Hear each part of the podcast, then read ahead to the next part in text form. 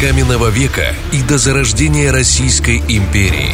От жизни в пещерах и до появления городов. Кемерийцы и скифы, сарматы и гуны, печенеги и половцы. Все эти народы – часть приднестровской истории. Наша земля знала великие бедствия и переживала невероятные подъемы – Наши прародители противостояли Золотой Орде и зарождали казачество. Мы были рубежом России и внесли свой вклад в ее становление. Мы – те, кто помнит наследие предков. Это археологическая история Приднестровья.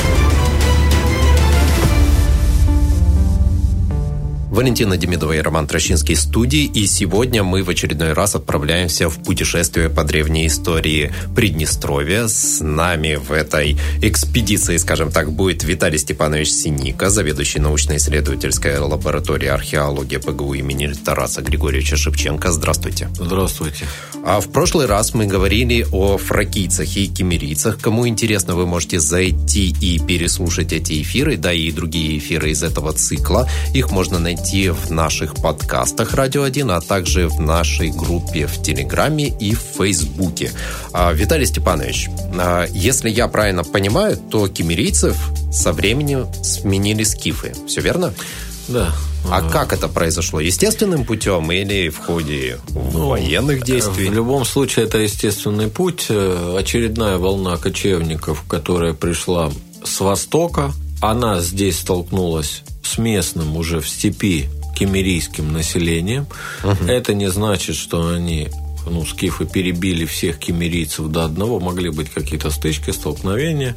Но, конечно, более мощная, могучая Орда, и, естественно, обладая более совершенными военными технологиями, будем так это угу. говорить, лучшим и более качественным набором вооружения, это, опять же, лучшие мечи, по сравнению с кемерийским. Это наконечники стрел, которые, несмотря на то, что э, был ранний железный век, были в абсолютном большинстве бронзовыми и даже медными, между прочим. Это защитный доспех, это шлемы, это панцири, это поножи и так далее. И, в общем-то, эти скифы оказались более мощными товарищами. И здесь, в северо-причерноморских степях, как бы наступает скифская эпоха. Где-то приблизительно с середины 7 века до нашей эры, подчеркиваю, у нас на самом юго-западе как бы вот этого евразийского пояса степей. В более восточных регионах, на Днепре, на Дону, особенно на Северном Кавказе, uh-huh. есть памятники самого конца 8 и первой половины 7 века до нашей эры. У нас памятников такого возраста скифских просто нет.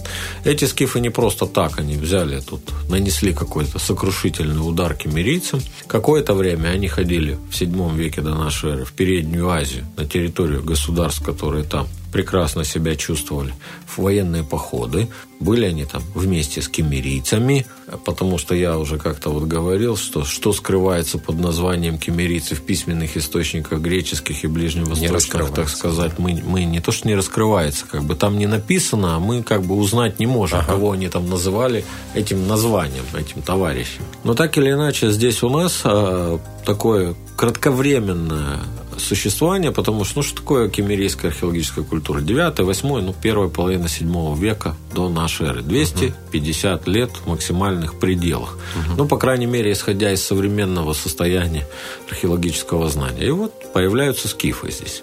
Скифы здесь обосновались на более длительное время. Они здесь проживают и во второй половине VII века, в VI веке, в V веке, в IV веке в третьем веке, во втором веке и в первом веке до нашей эры. То есть они тут проживают более 600 лет. И в то же время, уже когда появятся здесь сарматы и их последователи, очередная волна кочевников и так далее. Скифы здесь еще и в первых веках нашей эры, первом, втором, третьих веках нашей эры Оставались. доживают, Ого. а будучи ассимилированы сарматами, но такие памятники есть. В общем-то, скифы как бы более длительное время, но тут вот очень интересно что, что когда здесь были скифы, здесь уже появляются греческие города-колонии. И мы значительно больше знаем о скифах, просто потому, что они соседствовали Запись. с греками, а греки писали. И тот же самый Геродот, отец истории, ну, оставил самое подробное описание. Конечно, оно где-то фантастическое, где-то преувеличенное этих самых скифов, их обычаев, обрядов,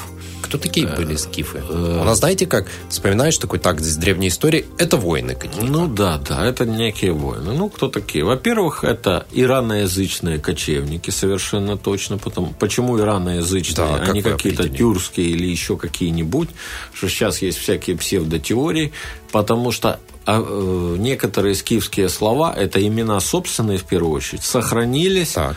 В передаче греков. Их анализ современными, к сожалению, уже ушедшими из жизни э, лингвистами, такой как был Абаев, совсем недавно ушел из жизни Сергей Всеволодович Куланда, такой исследователь, он работал в Москве, к сожалению. Ушел из жизни, не будучи преклонном возрасте. Вот они как бы изучали, и изучая эти слова, которые дошли э, скифские слова скифского происхождения, которые дошли к нам через греческую письменную uh-huh. традицию, они совершенно точно это ираноязычные кочевники.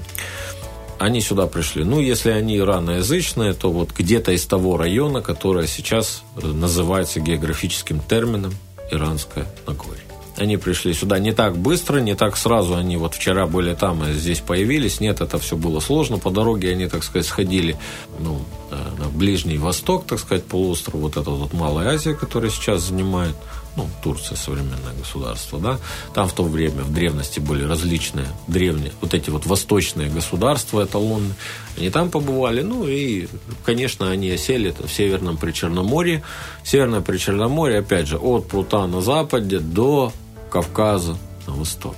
Ну, что отличает эту археологическую культуру, почему она яркая, как бы хорошо известно. Есть знаменитая скифская триада. Скифское вооружение, из которого все знают скифский меч Акинак. Скифское конское снаряжение, которое сильно отличается от предшественников и последователей, то есть от кемерийцев и от сарматов, если будем так говорить, на нашей территории. И знаменитый скифский звериный стиль. И вот этот вот самый скифский звериный стиль, как правило, украшает эти предметы вооружения, характерные для скифов, и предметы конского снаряжения. Я посмотрел, как выглядит Акинак. Слушайте, да, он действительно такой... Ну, Я вряд ли его с чем-то еще спутаешь, то да, есть сразу на фотографиях. Да, да. Конечно, совокупность скифского вооружения – это и лук, это и наконечники стрел, они были разные, это и э, боевые топоры железные, безусловно. Это и защитное снаряжение, о котором я уже говорил.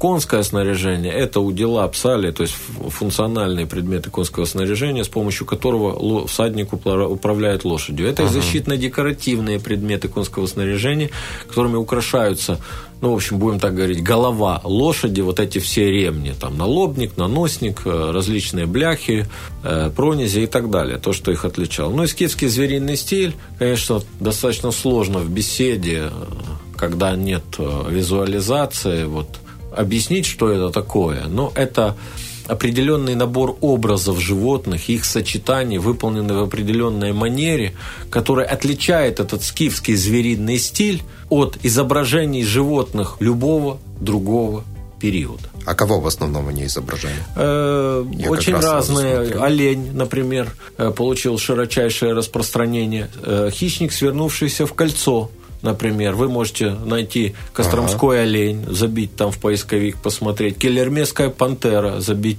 Э, Слушайте, довольно-таки, я вот смотрю, ну, довольно-таки детально сделано и неплохо. Ну, на самом деле образов множество, но я хочу сказать, что скифский звериный стиль, ну, если мы говорим о кемерийцах, у них практически нет ни антропа, ни зооморфных изображений. У скифов ага. это есть, э, зооморфное изображение. И чем еще скифы отличаются? Они э, стали изготавливать, ну, не каждый раз, но во всяком случае из камня антропоморфное изваяние.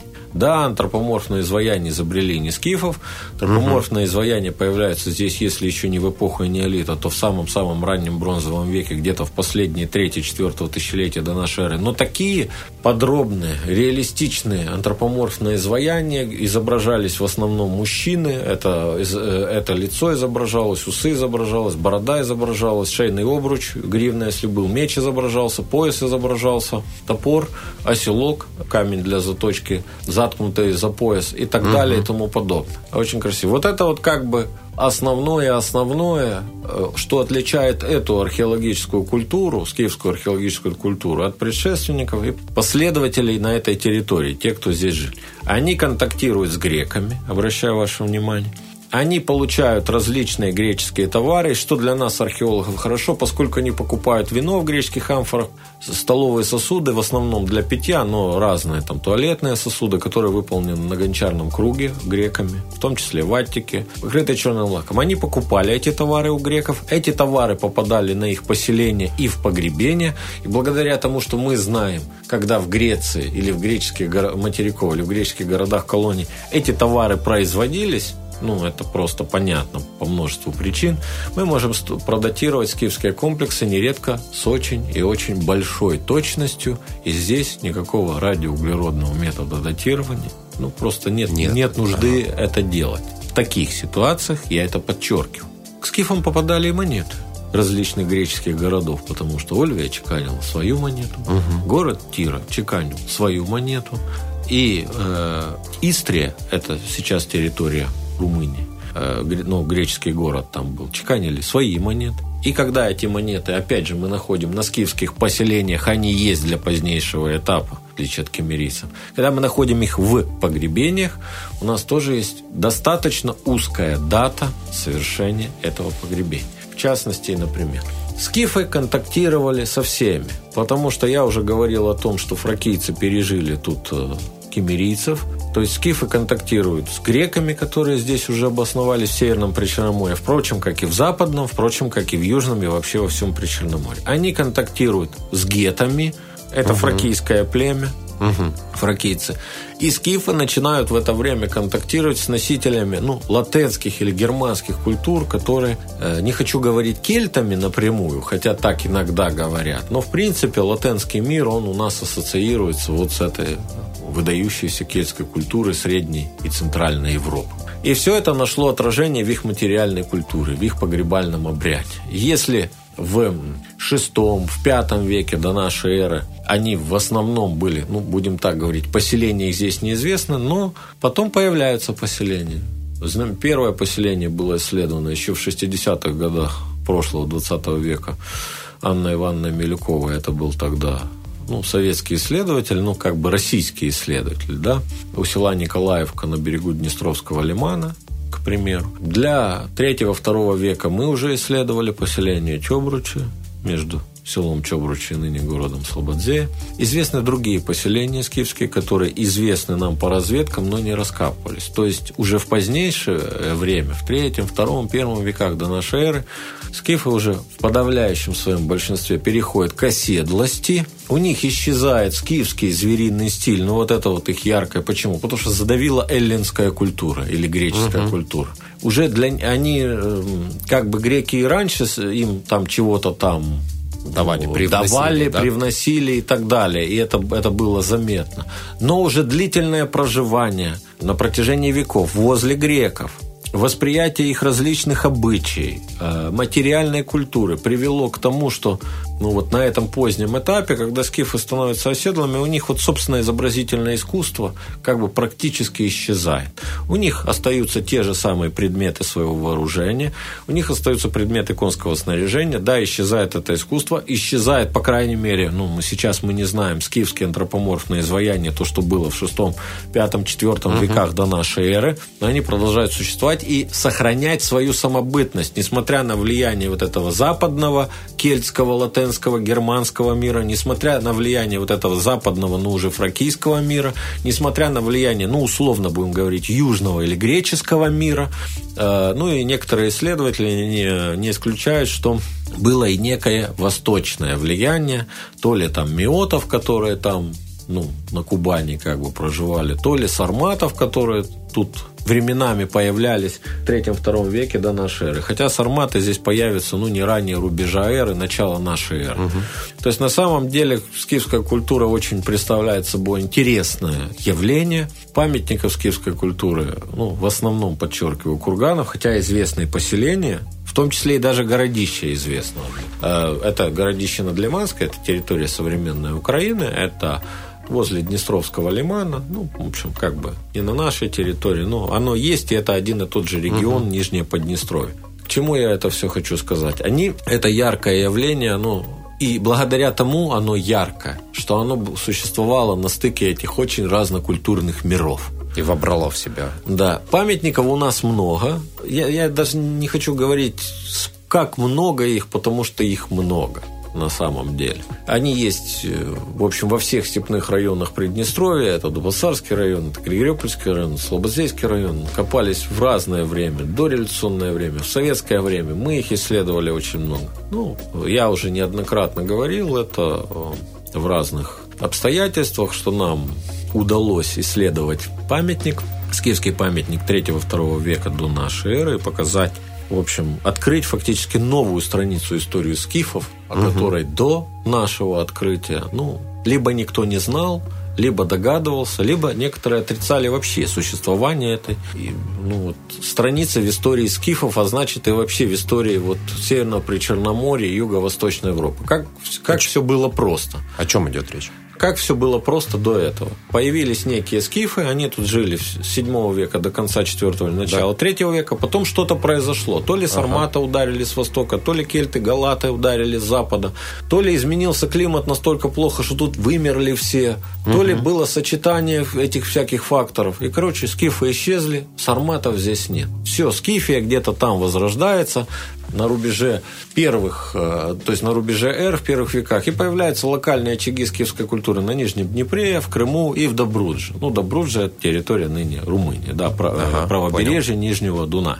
То есть получается так, что с третьего века до нашей эры, до рубежа эр, как бы вот, вот здесь никого не было. Ну и искусственно заполняли эту лакуну сарматами, хотя никаких сарматских памятников на этой территории просто не было известно. Вот такая вот была ситуация. Здесь был открыт памятник, соть, более сотни курганов исследовано, около двух сотен скифских погребений. В этих скифских погребениях достаточно материала, чтобы без всякого радиоуглеродного датирования, в данном случае это нет в этом нужды, mm-hmm. сказать, что это, сразу, да. да, потому что на основании амфор, монет, там, на основании монет, да. на основании греческих керамических импортов ага. и, и так далее и тому подобное, можно было четко констатировать, что это, во-первых, скифы, а во-вторых, это скифы, которые вот в третьем и втором веке до нашей эры.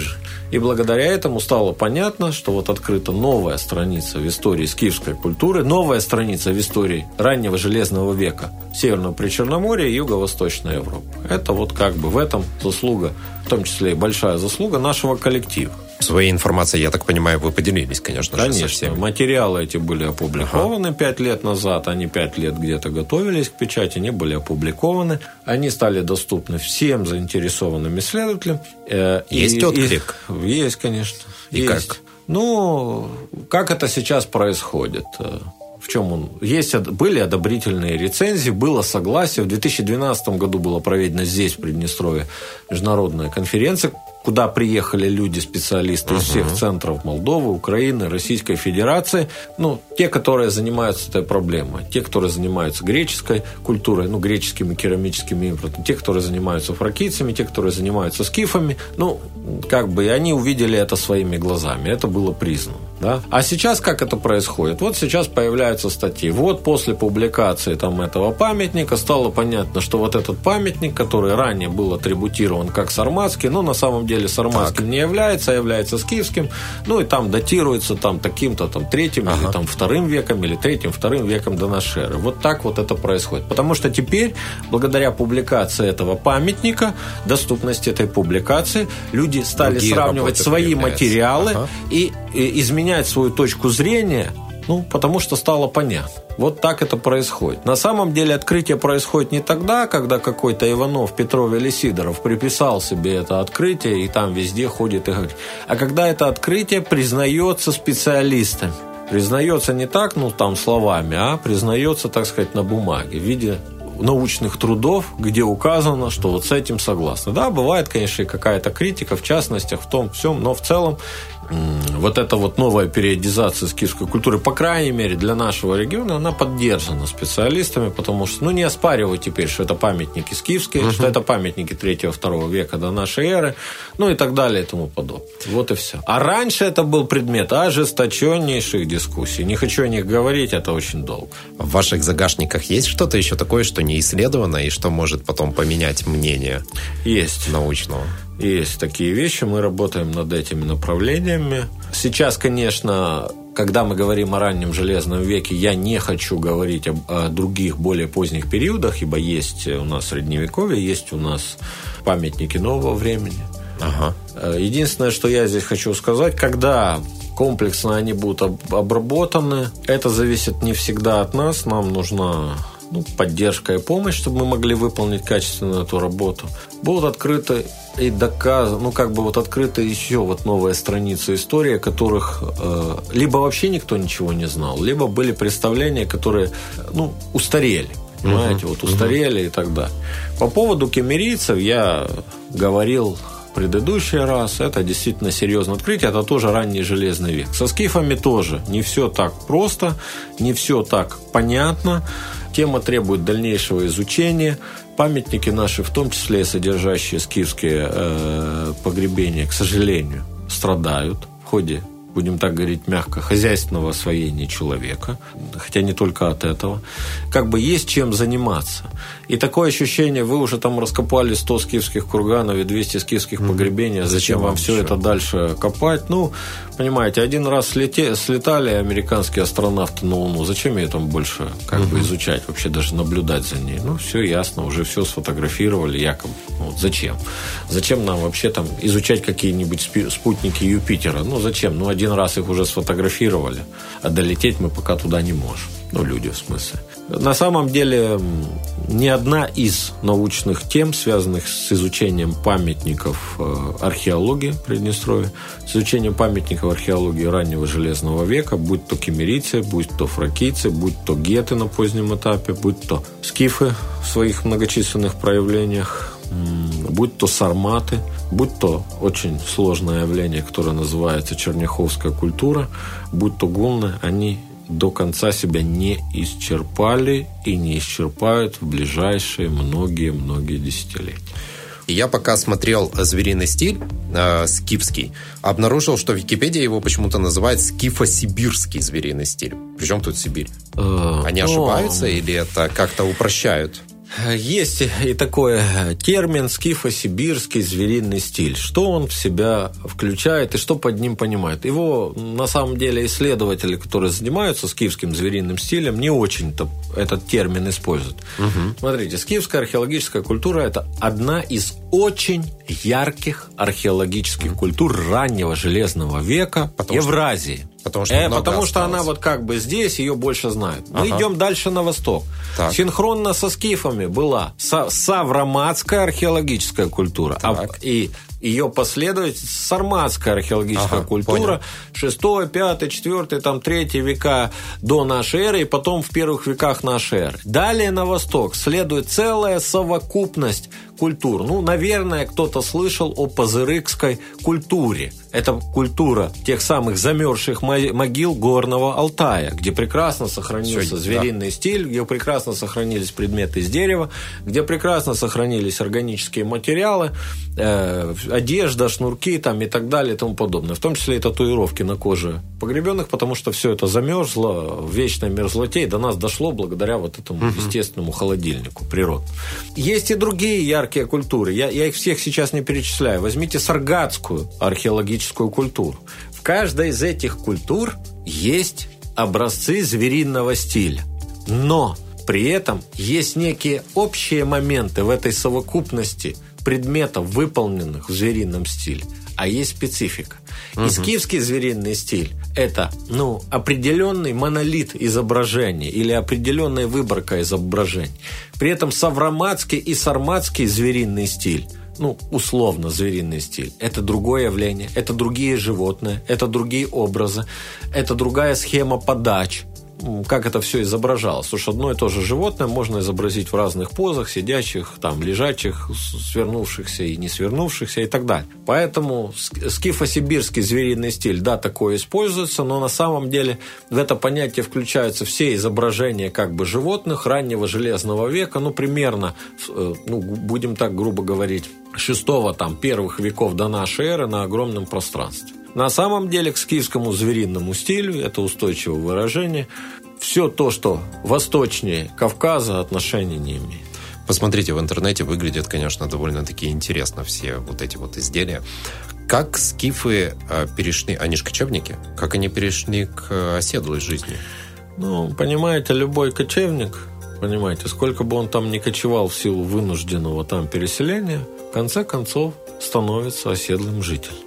Посмотрите в настоящее время на современные государства, которые как бы считались последними там оплотами, как бы кочевой там бедуинской цивилизации. Так. Вот во ага. что они сейчас превратились. Это крупнейшие мегаполисы, самые крутые небоскребы, самые классные угу. хайвеи. И для них это уже стало этнографической традицией выехать в пустыню, поставить там какой-то шалашик, шатерчик и там сварить себе э, кофе. Поэтому чистого кочевничества никогда не существовало. То есть постоянное там передвижение, передвижение. Все это как бы мифы и легенды, как я говорю, Древней Греции. Скифы у них был период перемещения с более восточных территорий на территорию Северной причем дальних военных походов за Кавказе на Ближний Восток тоже подразумевалось передвижение, да, угу. населения. А потом они как бы в основном сосредоточились здесь, в Северном Причерноморье у них практически сразу появляются центры оседлости. Есть крупное Елизаветовское городище, известно на Дону, я к примеру говорю. Мы знаем об очень крупном Каменском городище на Днепре, хотя это не единственное городище. Я, я только степную зону. А очень крупное это сколько человек? Ну, приблизительно. Это, это не сколько человек, это сколько сотен сколько? гектар.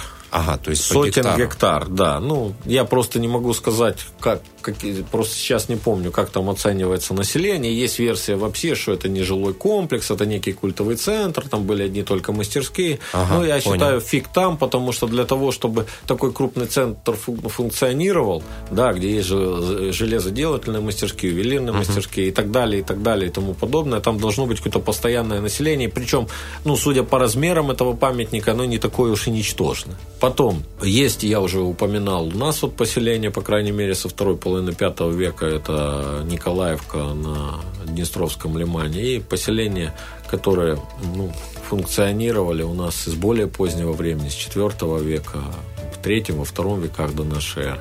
То есть часть населения на самом деле стационарно проживала в этих поселках, которые мы, археологи, называем поселениями, они там uh-huh. проживали они располагались, как правило, близко возле источника воды, потому что, ну, это основа там существования, надо поить скот, в общем, и так далее, и тому подобное. Используется вода там в технических целях. Часть населения занималась отгонным скотоводством, да, ну, то есть э, какие-то табуны лошадей или какого-то мелкого там рогатого скота отгонялись, ну, на выпас, и потом они пригоняли. То есть я, я к чему хочу э, все это сказать?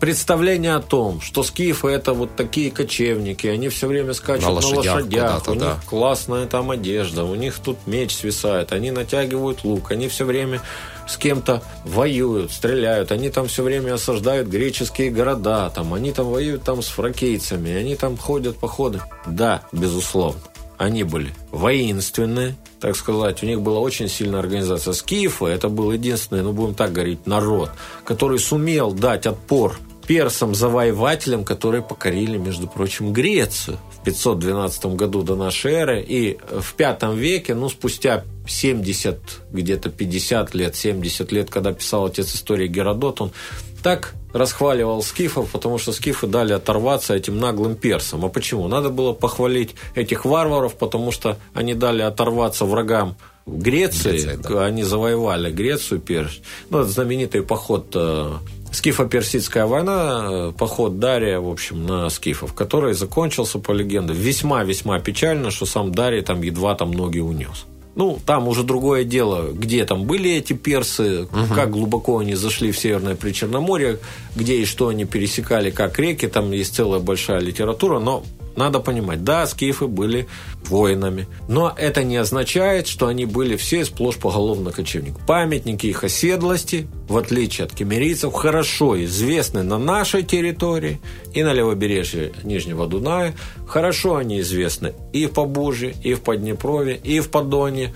Э, в Крыму, само собой. Вот, вот про Северный Кавказ сейчас не скажу. Это вот, вот, вот что-то... Там совсем недавно тоже вот была такая теория, что Северный Кавказ – это место, где есть только ранние скифские памятники. Ага. Какого-то там 7 века, 6 века, и как бы и все. Вот они там были в раннее скифское время, оставили эти памятники, потом смылись там в Северное Причерноморье, ну, чтобы покорять там, ну, все, всяких там разных. Прошло время, современные э, исследования российских ученых, которые проводятся на Северном Кавказе, в Центральном Предкавказе, показывают, что там есть скифские памятники и 5 и 4 века до нашей это тоже весьма серьезное продвижение.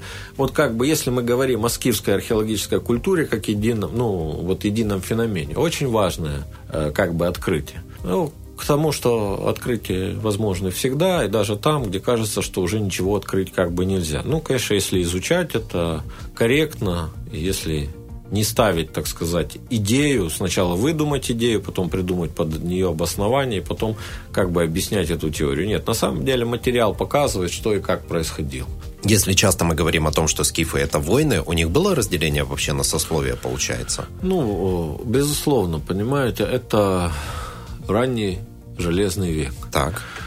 Э, в это время уже, так сказать, вот эти вот общества общескифское стояло даже на, на грани образования государства. Оно к этому подошло. Даже был период, когда скифские цари или по заказу их чеканилась монета. Чеканка Ого. монеты почти всегда означает, означает есть, это один из признаков вообще государства в классическом да. понимании этого слова. Потому что кроме территории, кроме как бы населения на этой территории, возможности ее охранять, как бы возможность денежной денежной эмиссии, ну, по тем временам чеканки денег, ибо тогда еще деньги не печатались. В Китае в это время уже и бумажные деньги печатались. В пятом веке уже до нашей эры они печатались. Да, еще железо вот-вот только начиналось, но деньги у них уже были бумажные. К вопросу о том, насколько все бывает по-разному в разных регионах мира. То есть, как бы, э, конечно, было, как бы сказали классики марксизма-ленинизма, признаки классового расслоения и социального неравенства. Безусловно, были вожди. В руках этих вождей племенных там клановых вождей концентрируют самые большие богатства. В чем это выражались, эти богатства? Для этих вождей строили самые высокие курганы, понимаете, курган высотой 20-21 метр это высотой. Ну, вот вы подумайте. А такие курганы, между прочим, были, они были исследованы. 21 метр. Подумайте. Это подумайте. пятиэтажный дом? Пяти-шестиэтажный дом погребальная конструкция от нижнего, это, это вот просто подумайте, сколько земли туда надо угу. навести, это все там, или сложить эту вот как бы из блоков дерна, вот как бы выложить, подумайте, да? Это, это была именно пирамида, это не куча такая земли, там полусфера, угу. верхняя часть полусферы. Нет, это была именно пирамида, которую складывали. Сколько людей, трудозатраты и так далее. Потом огромные погребальные сооружения, в глубину там практически до воды, там целые подземные хором. Огромное количество золота и, ну, будем так говорить, вещей из драгоценных металлов. Ну, благодаря этому, конечно, все эти курганы были пограблены еще в древности. Э, естественно, их старались и грабить и крестьяне в конце 19-го, начала 20 века артелями. Тогда это не было зазорно, кому-то даже там везло. Ну, нам, археологам, вот этого, конечно, не легче, но, в общем, чтобы вы понимали. А были курганы, вот маленькие курганчики, где был погребен просто рядовой скиф, у которого кроме там железного ножа и остатков э, костей, ну, от жертвенной пищи, то есть клали ему там отрез мяса на какой-то косточке, и вообще ничего больше не было. Вот вам бедный рядовой общинник. Конечно, были переходные ступени, так называемые захоронения знати, э, захоронения воинов-дружинников. Угу. Соответственно, ну как считается в скифской археологии, чем меньше трудозатраты на погребальное сооружение, тем более менее, э, менее значимо это. Да, действительно, это очень важно. Опять же, обращаю ваше внимание, курган высотой 21 метр, курган высотой 10 метров, курган высотой 1 метр, метр, абсолютно бескурганное погребение, небольшая яма, где лежит погребенный, у него практически ничего нет. Ну, там или один наконечник, бронзовый наконечник угу. стрелы, который показывает, что это как бы скиф, но совсем уж там какой-то бедный, незавидный вот такой случай. Понятно, что вот этой знати было очень незначительный процент. Абсолютное большинство населения ну, пребывало, если не в нищете, то как бы мы их называем рядовыми общинниками. Угу. Ну, вот, вот так. Захоронения женщин находили? Конечно. В том числе и с оружием, да. А, да то есть Женщины тоже воевали, получается. Да, могли. Это, это не значит, что захоронение женщин с оружием – это захоронение тех самых легендарных там амазонок. Таких захоронений очень и очень мало. Когда мы знаем точно, что это женщина, у нас есть антропологическое определение, то есть определение специалиста-антрополога, а не наш там взгляд. Ага. Мы, мы не сумеем это отличить. Мы на это не учились. Это первое. Во-вторых, там есть такой набор вооружения, который не оставляет сомнений в том, что это именно не просто предмет предмет вооружения, а вот свидетельствуют они, что это воин был. Я приведу пример. Есть женское погребение, положен один наконечник стрелы. Так. Возле кости ноги. Может быть, этот наконечник стрелы просто положили. Случайно. Нет, не случайно. Положили как обряд. Да, ага. вот какой-то обряд. Так. Может быть, его положили на перекрытие этой ямы, которая прогнила, потом наконечник стрелы туда упал. Может быть, этот наконечник стрелы фиксирует ранение в мягкую ткань, да? Вот она-то ага. сейчас слел. Это такая ситуация. А теперь сравним с другой ситуацией. У нас есть погребение женщины, у нее, кроме там женских атрибутов исключительно, у нее колчанный набор с пятью-десятью на, наконечниками стрел. У нее наконечник копья, ну, в смысле, в погребении было положено копье, угу. или упаси, а если там какое-то еще меч или защитное вооружение. И если в этой ситуации мы точно знаем, что это одиночное погребение, там нет других костей, там нет мужчины или еще кого-то там. Мы точно знаем по определению специалиста-антрополога, что это женщина там 20 и 30 лет или сколько уж там было, то вот это погребение мы можем назвать погребением женщины-воин. Если угу. там отдельный наконечник стрелы, какой-то предмет вооружения, надо очень тщательно смотреть, потому что есть, к сожалению, такая мода. Нашли в погребении, так сказать, какой-то один предмет. И сразу э, делается. Это, да? И нашли какую-то бусинку, ага. костяк разрушен в ходе ограбления. Непонятно было, там два человека или один человек, может, предметы вооружения относились к мужчине, а предметы ага. украшения там к женщине. Но все сразу надо всех записать в Амазонке. И вот это вот абсолютно смешная теория, она смехотворная. Но, к сожалению, она пользуется спросом. Понимаете? Поэтому это тщательно любят тиражировать.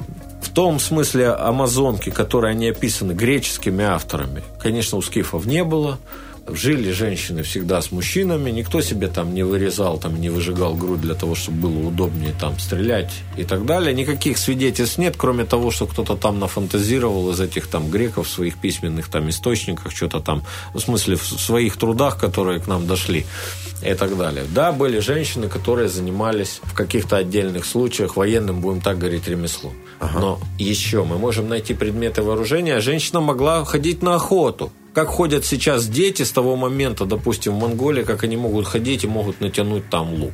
Пример. Правильно? Но мы же не можем считать их профессиональными военными. Да, они могут охотиться, для этого у них там есть. То есть вот эти вещи нужно понимать. А женщин обнаруживали в высоких курганах?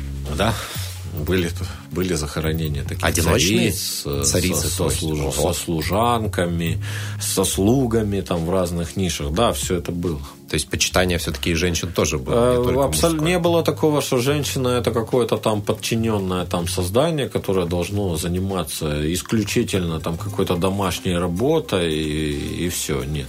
То есть как бы вообще знаете, самое богатое захоронение женщин у скифов почему? Ну, потому что женщина априори, на ней больше украшений.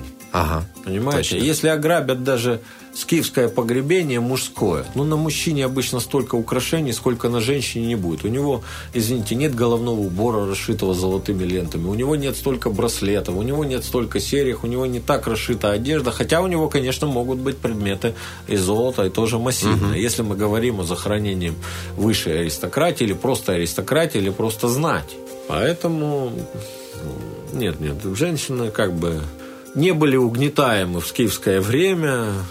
Одни только мужчины, все они там кочевники, где-то там эти женщины в обозе с какими-то там детьми, там никто их там не видел, не слышал и так далее. И вообще, как бы, вот даже вот эта традиция в, гре- э, в греческих письменных источниках, не только в греческих, вот это вот амазонки, откуда она появилась, насколько бы она там мифическая, не мифическая, она отражает того, что статус женщины в киевском обществе не был таким там уж прямо низким. У кого-то он был и низким, какая-то женщина была просто рабом. Угу. И рабство тогда это было, правда, ну, не было такого классического рабства, как было у греков, где раб – это вещь. Но рабы все-таки у скифов были. Но они были, правда, скорее больше всего на правах как бы, ну, младших родственников и дома вот, вот этих как восточное рабство, да, где раб это член семьи, а э, классическое рабство, раб это товар, это, это угу. вещь. Как бы. То есть у, у скифов рабы были, очень бедные люди были. Конечно, у них были люди, которые отправляли жреческие или там культовые функции. Другое дело, как их там, э, на основании каких признаков выделять вот эти погребальные комплексы, все это крайне сложно. Что считать такими вот атрибутами, такими предметами, которые вот, вот если ты их нашел в погребении, все, тут тебе знахарь, тут тебе гадалка, тут тебе колдун, тут тебе жрец, ну, я условно говорю. А что точно мы можем сказать? Вот а на... вот я не знаю, что точно мы можем сказать. Но если вот оценивать Ну, понимаете, находки... раньше, допустим, считалось, да. что если нашли в погребении каменную плиту, вот, ну, специально обработанный камень, там, на ней следы крови, все это погребение жрицы, ничего подобного. Эти угу. плиты, как оказалось, после проведения антропологических есть и в мужских погребениях, и в женских, даже в детских есть погребения. Угу. И представить себе, что все это там жрецы, там э, колдуны, колдуньи, шаманки и так далее невозможно. Что еще там причисляется к к обряду ну, культовому такому? К какому-то культовому инвентарю. Ну, например, наборы игральные, э, наборы вот э, таранные кости, вот острогалы мелкого рогатого скота. Ну, так. Ну, это косточки. Понимаете, да, вот здесь женщина, и там всякие большой набор, э, набор гадальных костей. Здесь тоже женщина. А здесь вот мужик-воин лежит в другом погребении, в котором, ну, там предметы вооружения и так далее. У него там чашка лежит в ногах и набор. Ну, безусловно, вот это комплекс э, предметов, который использовался для гадания. Так если кто-то сейчас из нас гадает, ну я, конечно, утрирую, и в то самое время, будь то мужик-воин или женщина там какая-то и так далее, так разве при этом она является, извините, колдуньей или там жрицей какой-то? Оказывается, нет ну и так далее. Некие культовые предметы, как курильницы, понимаете? Угу. Ну вот как бы. Но почему? Но они на самом деле в погребениях есть всех взрослых людей. Э, и эти курильницы не свидетельствуют, что они отправляли какие-то культы, а просто этой куриль... с помощью этой курильницы окуривали погребальное сооружение и там оставляли эту курильницу до того, как занесли тело. Если, в общем, коротко говорить, то практически на основании археологических материалов, найдя что-либо, записать какое-то погребение, относящееся к служителю культа практически невозможно. Можно, может быть, где-то возможно учитывать сочетание этих предметов. Ну, есть еще такая тоже необоснованная тенденция. Все, что мы не понимаем, мы запишем в культовое и объявим это культовым. Все, угу. что мы не знаем, мы объявим загадочным. И все. А вот находки, которые были совершены, да, вот в погребениях, они что могут рассказать о культуре скифов? Вот прям что такое самое яркое? Ну, все что угодно они могут рассказать в зависимости от культуры скифов. Как они воевали, то есть угу. как себя защищали, если, чем наступали, если... чем они питались. Это вообще... Там остатки можно да, пищи обнаружить? Конечно. В амфорах или как она сохранялась? Ну, не в амфорах. Э, ну, клали э, мясо на кости животного, ага. да, ведь, опять же, лошадь, крупный рогатый скот, мелкий рогатый скот, коза, это овца ага, ну, и прочие, прочие животные, чем они, например, питались. Если мы находим в погребениях гробовище, это что? Э, ну, это вот остатки деревянных планок. Ну, как бы вы гроб представляете, что так. такое. А гробовище это то же самое, только нет дна. Ага, понял. Ну, это все накрывается. Что мы можем в этом узнать? Только определить ли породу древесины? Да, и определить что за климат, какая была влажность. А еще мы можем определить, с помощью каких технологических приемов обрабатывалась эта древесина, уровень древообработки Понял. и так далее. Любой предмет, который мы найдем, головной ли убор, остатки угу. ли ткани, а такие случаи бывают. Ну, э, каждый предмет имеет свою историю. А Понимаете, а если может рассказать эту историю. Любой абсолютно ага. предмет. Вот вы его просто вот там пряслица, что такое пряслица, да? Это нужно. Если человек никогда не видел этого, очень тяжело объяснить. Но такой керамический предмет, который используется в качестве утяжелителя, ибо в момент прядения из пряжи нужно сделать нить. Угу чтобы вытянуть имеется. Ну да, она да. вытягивается под собственным да. как бы весом этого пряслица, она опускается вниз, идет в э, крутящийся момент и как бы из пряжи э, получается нить. Получается нить, да. да. То есть у каждого предмета, то есть э, у каждого предмета обстоятельств их находки ну, Ну, кажется, своя история абсолютно. Вы а можете как... назвать ага. произвольно. А какие-то объекты искусства именно? Которые бы сказали, что там они, например, музицировали в свободное время ну, или еще что-то. Ну, да, мы можем найти такие предметы. Такие предметы ранее находились. Например, знаменитые э, золотые и серебряные изделия, в основном это кубки, круглотелые кубки, которые изготавливали греки по заказу скифов. Угу. Конечно, они были найдены в очень богатых э, скифских курганах, как правило. Там изображены скифы, внимание. И там очень четко, э, какая, какие у них были головные уборы, какая у них была верхняя одежда, какие у них были штаны, какая у них была обувь. Э, где и как крепились ору оружие, очень подробно, uh-huh. потому что греки могли эту работу выполнить, да. И опять же, эту же информацию мы можем узнать из изображений на скифских антропоморфных стелах, потому что там тоже они доста... бывало делали очень и очень реалистично. Uh-huh. Я да, я видел несколько, видно прямо. Это первое, да. Второе, опять же, эти же самые предметы в скифском зверином стиле. Ведь это не просто изображение каких-то копытных животных, например, оленей, каких-то хищников, например, пантер, угу. каких-то фантастических животных, э, грифонов, да, ну, из персидской э, традиции пришло, этот восточный элемент был воспринят, как бы, и, там, через эллин, э, эллинское искусство и так далее. Понимаете, какие сцены там изображены? Терзание, стояние и так далее. Или изображение женского божества, э, э, змеиногой богини, либо изображение возле мирового дерева угу. и так далее. Все это отражает их речь, нет, не письменную речь, потому что они не писали, а тот язык, с помощью которого они, э, им понятный, нам не, не совсем пом- с помощью которого они рисовали свою картину мира на самом деле. И все эти предметы мы можем находить. Они находились на территории, поверьте, и Приднестровской Молдавской Республики. Да, в советское время были сделаны интереснейшие находки возле города Дубасары. Да, в советское время э, были сделаны интереснейшие находки возле сел Никольская, Уютная, Константиновка, ныне Слободзейский район и так далее. Да, мы немало сделали интересных находок, которые, каждая из которых имеет свою историю.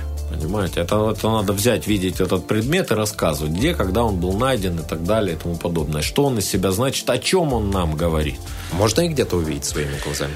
Э, те предметы, которые Э, естественно, были обнаружены в ходе раскопок, ну, до революционное время, это музей России, ага. это Эрмитаж, Государственный исторический музей, тогда была Российская империя, уж извините. Понятно, да. да. Часть этих предметов осталась в Херсонском музее, и они там есть, опять же, из дореволюционных раскопок. В советское время все то, что здесь находилось, оно, безусловно, перевозилось в Кишинев, тогда это была столица Молдавской Советской понятно, Социалистической да. Республики, это понятно, у нас этого нет. Все то, что нами было найдено с 1992 года до 21, 2021 года включительно, все это хранится, ну, во-первых, у нас, и самые лучшие предметы, конечно, не все, конечно, не все, их невозможно. Можно увидеть в настоящее время э, в выставочном зале Екатерининского парка. Как вообще произошел закат скифской культуры? Ну, это было такое постепенное угасание или ну, Понимаете, э, я уже говорил о том, что закат скифской культуры так считается. Вы везде да. найдете это в интернете. Что-то внезапно произошло, и скифы как бы ага. исчезли. На самом деле ничего подобного не было. Скифы здесь продолжали существовать и в третьем, и в втором веках до нашей, в первом веках до нашей эры. Пришли ага. сарматы сюда к рубежу. Ага. Все равно скифы продолжали здесь в первом, втором и в третьем веке. И уже будут окончать да? нашей, нашей да. эры. В это же время скифы продолжают существовать в Крыму, ага. между прочим прочим. Там вообще скифы чуть ли там до пятого века не О. дожили. Ну, по крайней мере, до начала пятого века. Римское время и так далее. Но скифы как бы трансформировались. И только потом, уже окончательно ассимилировавшись с этими сарматами, угу. я подчеркиваю, с сарматами, к концу IV века, эти последние там остатки уже были скифской культуры внутри сарматов. Ну, тут уже, когда появились гунны, это будет чуть-чуть попозже, там, в V веке у нас, они уже дали, оторв... э, нанесли сокрушительное поражение сарматам, остаткам поздне скифского населения, они уничтожили то явление, которое называется, очень сложное синкретическое явление, которое называется черняховская культура, культура. Некоторые любят говорить, что, что это исторические готы, но все там сложно. Там и германские племена, и эти поздние скифы, и эти сарматы и так далее. И вот только гунны уже, когда сюда придут, они окончательно это все добьют. И как бы картина изменится. Понимаете, картина изменится, и вот это вот будет действительно такой период, который финализирует ранний железный век, начинается средневековье. Между прочим, пала вы сами понимаете, в том числе из-за гунов, Западная Римская империя, начинается средневековье, приходит новый сюда народ. И это уже новая эпоха. Вот об этом мы, ну, не о новой эпохе, а о том, как были сарматы и гуны, мы поговорим уже в следующий раз. У нас сегодня в гостях был Виталий Степанович Синика, заведующий научно-исследовательской лабораторией археологии ПГУ имени Тараса Григорьевича Шевченко. Спасибо, что были с нами, а мы вас ждем на следующей неделе, и вы, друзья, тоже оставайтесь с нами на Радио 1. Спасибо, всего доброго. Всем пока. Наследие предков. Археологическая история Приднестровья.